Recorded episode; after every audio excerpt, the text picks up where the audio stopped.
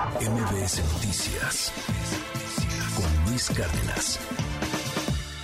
El día de ayer el presidente López Obrador adelantó que se fijaría una postura desde la presidencia de la República por el tema de la prisión preventiva. Esto fue lo que dijo en la mañanera de ayer. Si los ministros votan por esta reforma, pues que se sepa cuando menos, ¿no? De qué se trata, no ocultar nada, porque hay veces que se usan tecnicismos y se habla de tesis y de jurisprudencia y no se entiende la esencia del asunto. La esencia es que se busque impunidad y corrupción, claro, impunidad y corrupción, sí, pero tiene que buscarse un mecanismo para que la justicia se expedita, no utilizar esto como un pretexto para liberar liberar a diestra y siniestra. Bueno, pues más tarde fijó la postura a través de un comunicado. La Presidencia de la República, a través del secretario de Gobernación y también de la consejera jurídica de la Presidencia, María Estela Ríos, señalaron que la prisión preventiva es fundamental para asegurar que los presuntos criminales, a quienes, a quienes perdón, se les detiene por delincuencia organizada, delitos graves del orden común o delitos de cuello blanco, no se sustraigan de la acción de la justicia durante el proceso penal, tomando en consideración que en muchas ocasiones detenerlos, dicen, implica un gran esfuerzo del Estado en recursos inteligentes y despliegue de fuerzas. Tengo en la línea telefónica a uno de los mejores abogados penalistas en este país, es el doctor Gabriel Regino, pues para hablar de este asunto de la prisión preventiva oficiosa y tratar de entenderlo eh, pues sin tanto asunto técnico. Aquí en este país estamos ya muy acostumbrados hasta en el imaginario colectivo a tener que demostrar nuestra inocencia y quien nos acusa no necesariamente siempre tiene que demostrar la culpabilidad. Gabriel Regino, gracias por tomar la comunicación. Cuéntanos, ¿qué opinión te merece esto? ¿Qué lectura tienes, Gabriel? Luis, ¿qué tal? Muy buenos días para ti, para toda la audiencia. Y efectivamente, como lo señalas, la cárcel se ha entendido de manera cotidiana como sinónimo de justicia. Que una persona esté en la cárcel significa para ciertos colectivos sociales que se está haciendo justicia. Esa célebre frase que se pudre en la cárcel es una circunstancia que permea a nuestra sociedad desde hace muchísimo tiempo. En México, la prisión siempre ha existido como en todos los países occidentales y también el debate de si es adecuado, si es racional, si es justo que una persona que no ha recibido sentencia ya esté compurgando una pena anticipada con la pérdida de su libertad. En nuestro país han existido desde siempre personas inocentes que enfrentan procesos privados de la libertad y ha habido también personas que son notablemente responsables y enfrentan los procesos privados de la libertad. ¿Qué es lo que está pasando ahora nuevamente que se trae a colación este debate? En nuestro país existen dos figuras procesales respecto a la prisión. La prisión preventiva oficiosa y la prisión preventiva justificada. La que está ahorita en el tema de debate es la primera. La prisión preventiva oficiosa es aquella que se decreta de manera, como lo dice el propio término, obligatoria, de oficio, porque la Constitución lo obliga.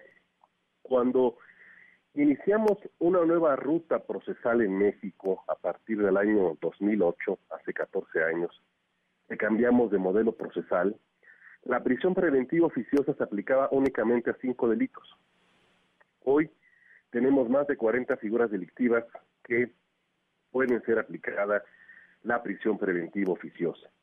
Y esto ha generado, desde luego, una gran cantidad de cuestionamientos, la expansión de la prisión preventiva oficiosa.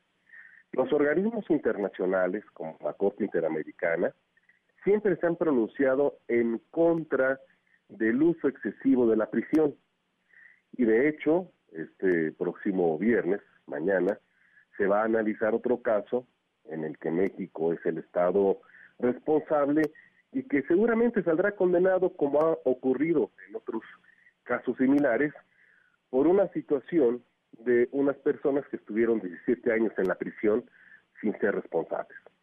La Corte va a, discutir posiblemente hasta septiembre si la prisión preventiva oficiosa en México debe de modificarse debe de permitir que haya un debate sobre si es conveniente o no aplicarla en ciertos casos, porque también hay que decirlo. Claro.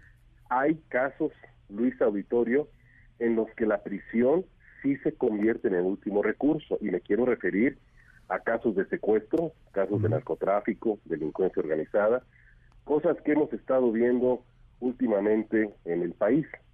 ¿Se justifica? Por supuesto, ahí.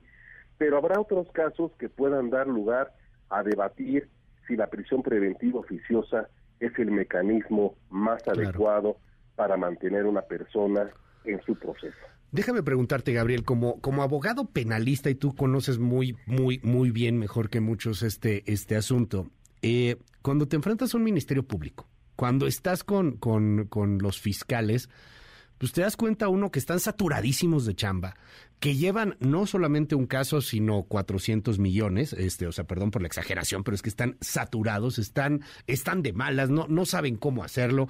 Eh, lo vimos con el caso de Murillo Caram, hombre, lo platicábamos el lunes, Gabriel. Regañaron a los fiscales, no tenían idea de qué estaban haciendo, y era el caso emblemático, quizá una de las detenciones más importantes del sexenio. Para terminar con la impunidad, ¿no tendríamos que meterle primero velocidad a los ministerios públicos, que estén capacitados, que no estén saturados, que estén bien pagados y meter también un asunto ahí para agilizar este tipo de cuestiones eh, con los jueces? Porque eh, pues suena, suena padre que, que, pudieras tener una sentencia, no sé, como en Estados Unidos, que la puedes llegar a tener relativamente rápido, pero aquí hay muchos casos, tú los conoces mejor que yo, estas historias de terror, cinco años, diez años, veinte años y todavía no hay sentencia, ¿no? Y las personas, literal, como empezabas, pudriéndose en la cárcel. ¿Qué está pasando con ministerios públicos y con, y con los juzgados? Rápidamente estás dando en el clavo del tema.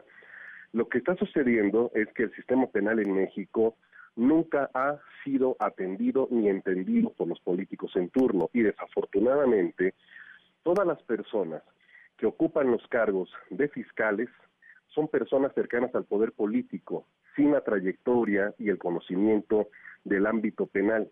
Esto es lo que sucede en todo el país. Y entonces se refleja en no atender las carencias mínimas y básicas que tienen los fiscales, los peritos, las policías de investigación. Tú lo has dicho puntualmente, y hay casos concretos en algunas partes del país, el caso de la Ciudad de México, lo voy a citar, donde dos ministerios públicos dos ministerios públicos tienen a su cargo 90 mil casos, dos ministerios públicos. Es inaudito, es imposible, no se puede atender eso si no se entiende que apoyar es fortaleciendo los servicios periciales, fortaleciendo a los policías de investigación. Y me voy todavía un poco más ambicioso, que en todas las escuelas de derecho se les enseñe a nuestros futuros abogados y abogadas a investigar porque ninguna facultad de derecho lo hace. Nadie sale con el título de licenciado en derecho conociendo que son las ciencias forenses.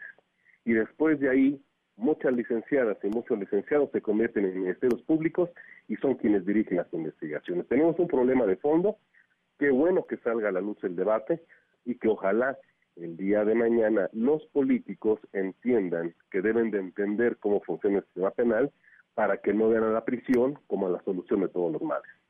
Gabriel Regino, uno de los mejores abogados penalistas en este país. Te mando un gran abrazo, Gabriel. Muy buenos días. Un fuerte abrazo para ti y para toda la audiencia. Muy buen día. MBS Noticias con Luis Cárdenas.